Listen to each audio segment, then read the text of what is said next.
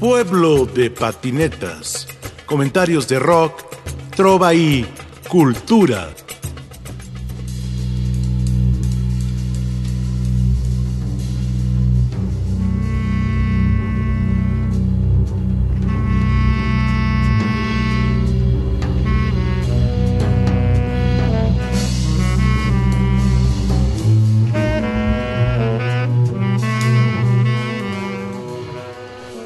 Adrián Terrazas González, saxofonista y músico universal.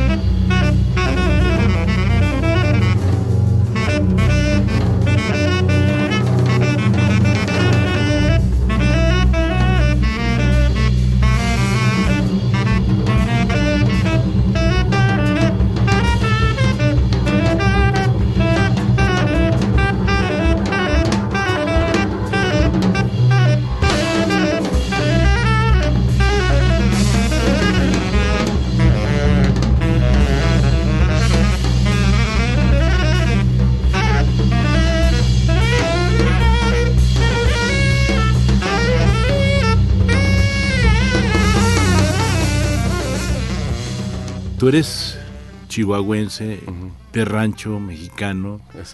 Pero tienes la provincia y lo cosmopolita en tu corazón.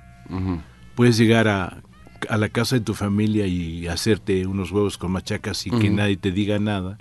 Y puedes ir al mejor restaurante de Tokio. Estás en la Ciudad de México. ¿Cómo te acercas a la Ciudad de México? Mm. Bueno, está Cabezas de Cera.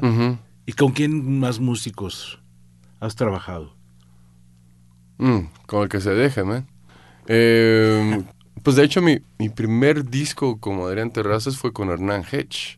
Carlos Maldonado en el contrabajo. Ah, fíjate. Carlos Maldonado, el Macisne. Sí. El contrabajo que ahorita viene en, Canadá. Eh, y Hernan. Hernan.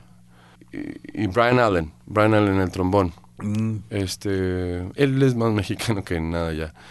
Em, cuando grabó ese disco, estaba apenas ahí eh, explorando la Ciudad de México. Y ahorita ya, él sí es ya chilanguísimo, tiene ya viviendo aquí, no moviéndose de aquí ya 10 años. Em, ellos me empezaron, ya sabes, como la ciudad, eh, empezaron ahí a presentar al resto de, de la banda chilanga.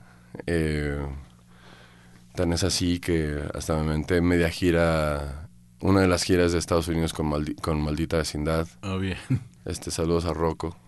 Este, Querido Rocco. Sí, y al Patito. Eh,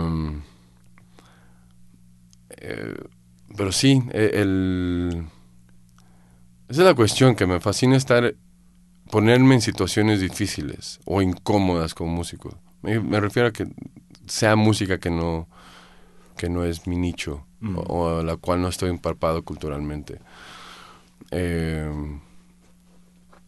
eh, entonces, bueno, eh, he colaborado con miles, con muchísima gente en México. Sí, Cabezas de Cera es un, es un, es un bellísimo proyecto. Me, me, divertí mucho con ellos. Lo que pasa es que ellos son ya, están así son su núcleo, me explico. O sea, son ellos dos. Dos. Sí, sí, sí, sí, sí. Que suenan como 20, pero. eh, pero sí, fue, fue, fue padrísimo. Sacamos un, un, sencillo. Y. Y sí, de repente ahí hablo con los chicos y. Pero están tratando ellos ahorita de. de por la cuestión de la pandemia, pues no, no tener un un tercer integrante porque pues, sería cuestión económica y todo, pero este en cuanto se abra, pues ya me explico, ya me sé el material, así que ya me sé el material, pero, pero sí es, es muy divertido tocar con ellos. Eh, gente súper creativa.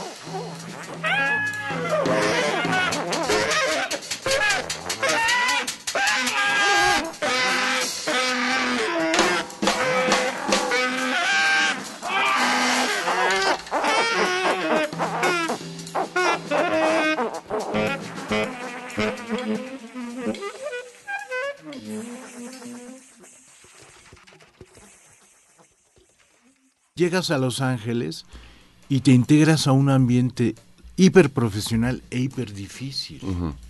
Porque no es la Ciudad de México, es el monstruo de la música del mundo. Cuéntame un poco. Sí. Fue el monstruo del entretenimiento en general. Yo creo que se nos olvida eso. Eh, porque realmente de los monstruos eh, dirigidos, bueno, enfocados en la música, yo creo que Nueva York. Sí, sí, digo, Miles. Sí, Miles sí, sí, sí, sí. Yo creo que Nueva York, Austin, eh, Nashville, New Orleans. Pero el entretenimiento. California, Los Ángeles. California, Los Ángeles, Hollywood, ¿no? Y yo de chico, sobre todo ya cuando, cuando estaba ejerciendo en la universidad, en, la Universidad de Texas, en El Paso, para mí el escuchar de los, de ser un LA musician, LA musician, era como, wow, um, desde grabar para películas, em, grabar para películas, eh, eh, los jam sessions en el Baked Potato, eh, ¿Cómo es el baked potato? El baked potato, la ah, papa horneada. es, es, el, es de los... De los... Es el club de jazz para los jam sessions. Y... Este es donde tocan todos los fusioneros, donde tocaba Larry Carlton, este eh, eh, Crawford en el bajo. entonces, todo que en paz descanse este Alan Holsworth, toda la gente yacera, pero, progrera o, más fusionera, hacían sus jam sessions o hacen sus jam sessions en, en el Baked Potato. Es padrísimo.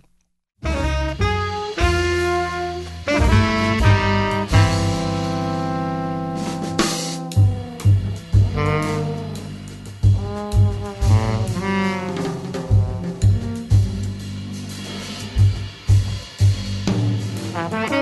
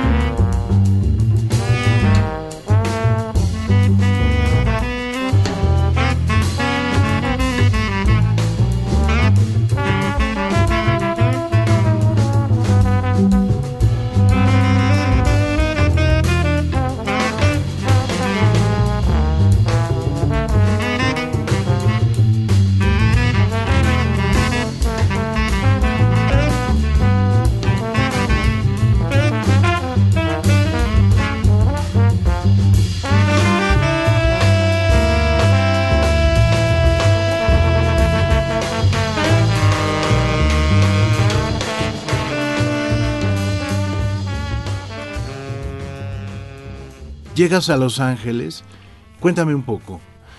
Cuando yo llegué, llegué directamente a preproducción. Recuerdo que mi U-Haul, eh, mi, mi, mi, mudanza, literalmente era, era una mudanza chiquita, un camionecito.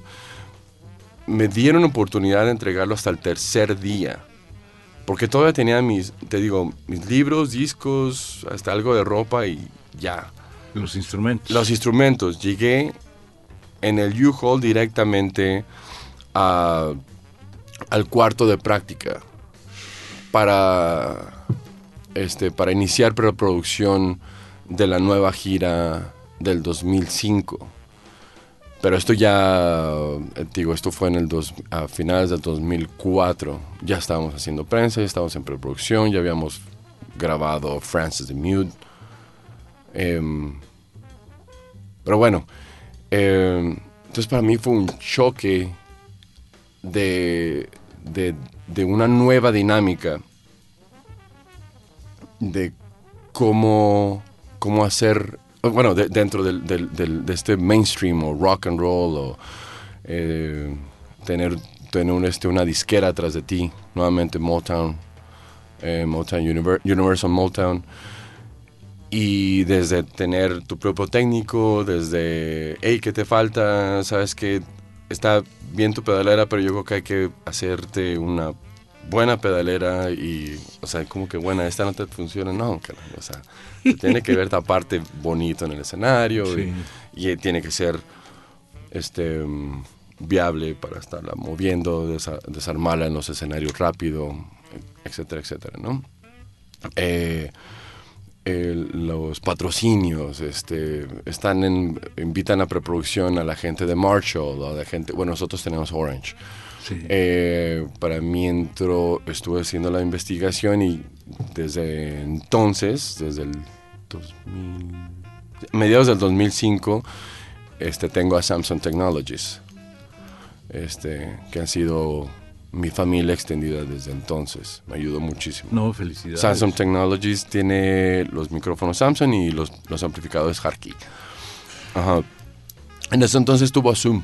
Zoom, ¿te acuerdas las grabadorcitas Zoom? Las, las, de las two way, las estéreo que de hecho fueron diseñadas por Samsung, pero o sea, la compañía chiquita compró la, a, la, a la grande en ese entonces, ¿no?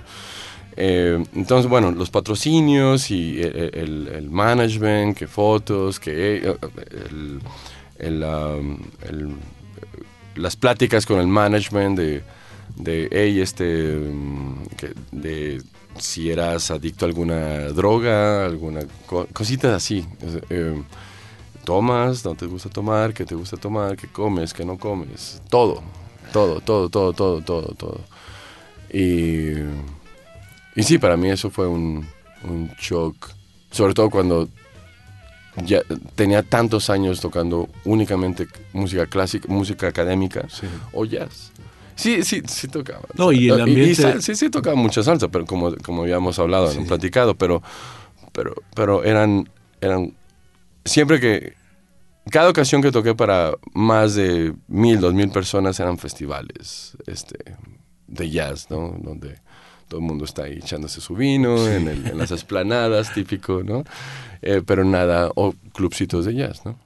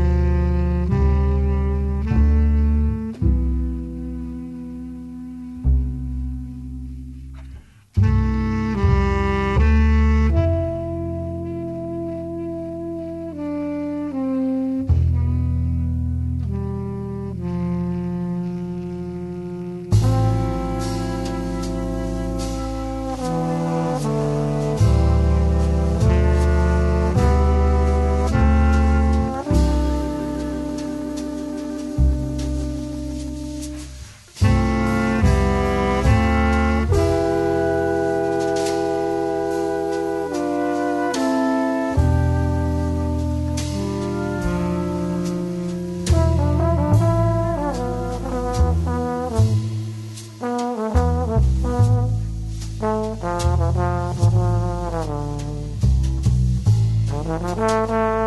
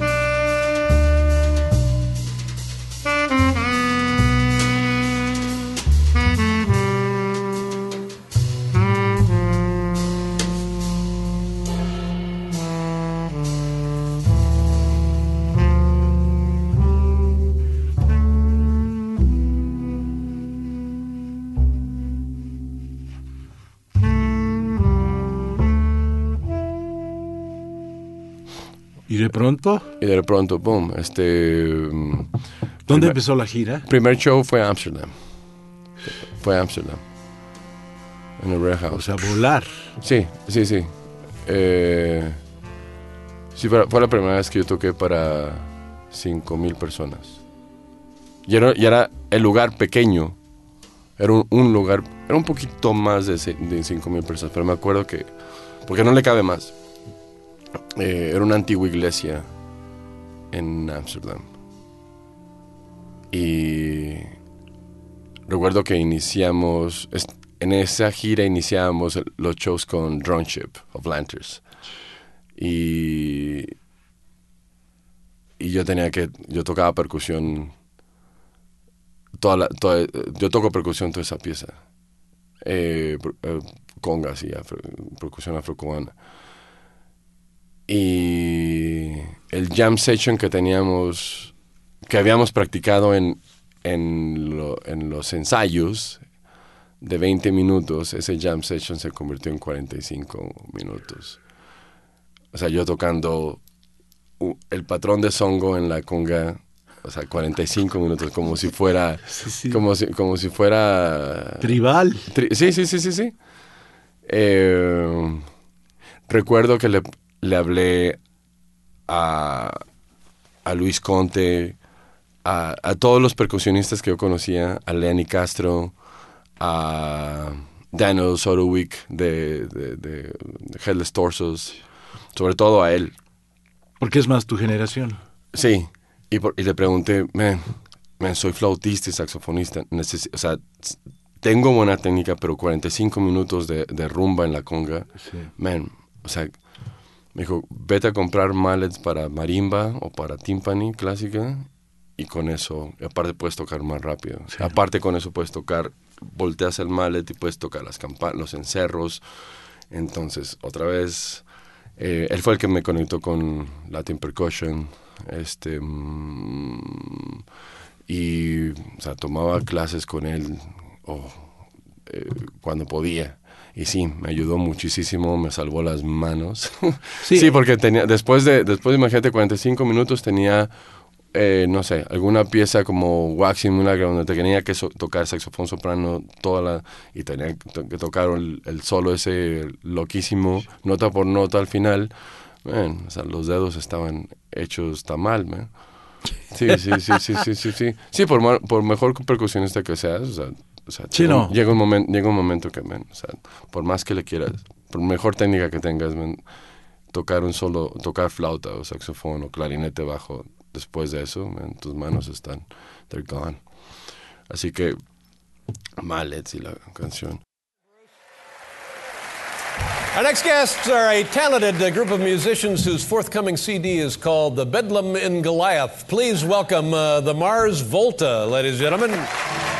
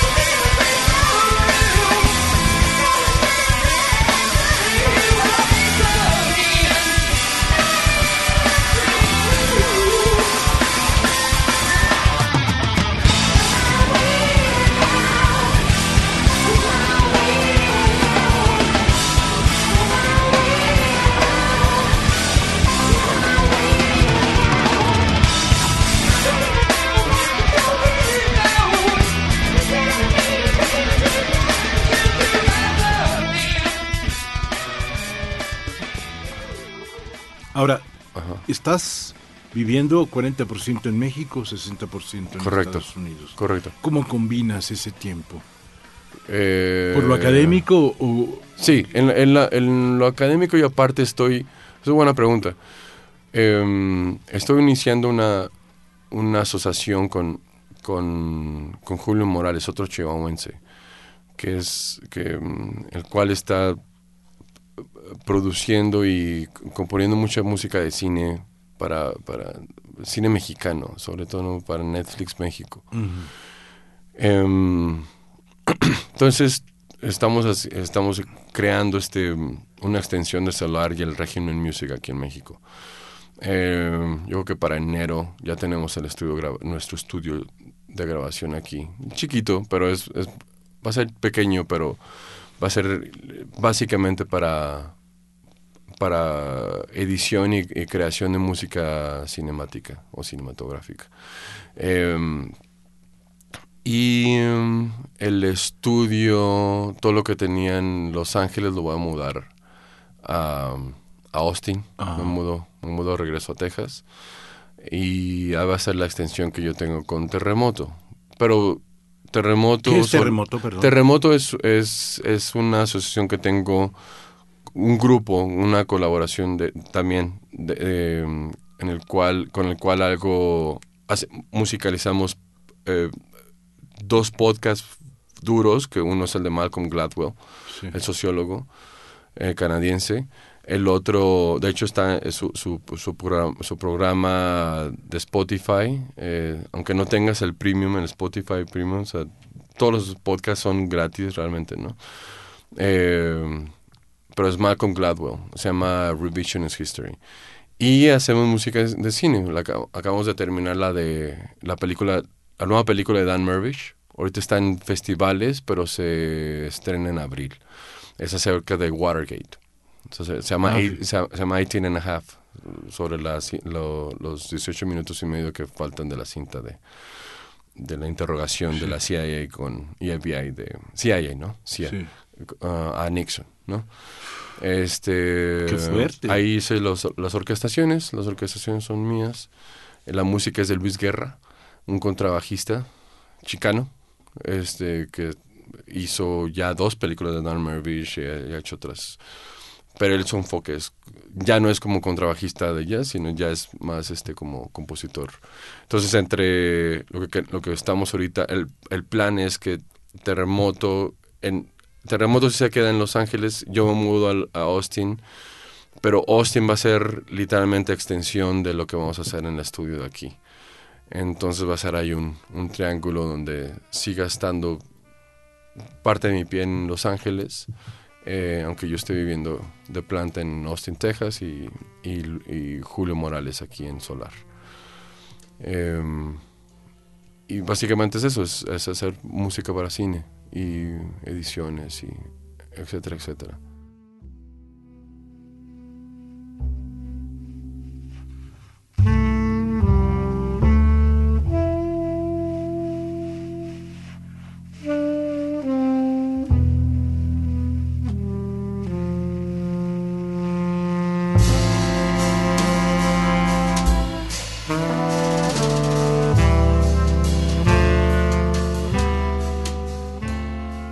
Adrián Terrazas González, saxofonista y músico universal.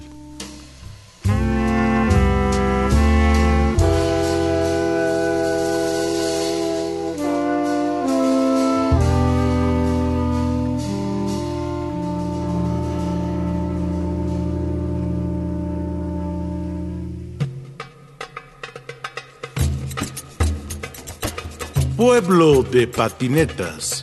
Comentarios de rock trova y cultura.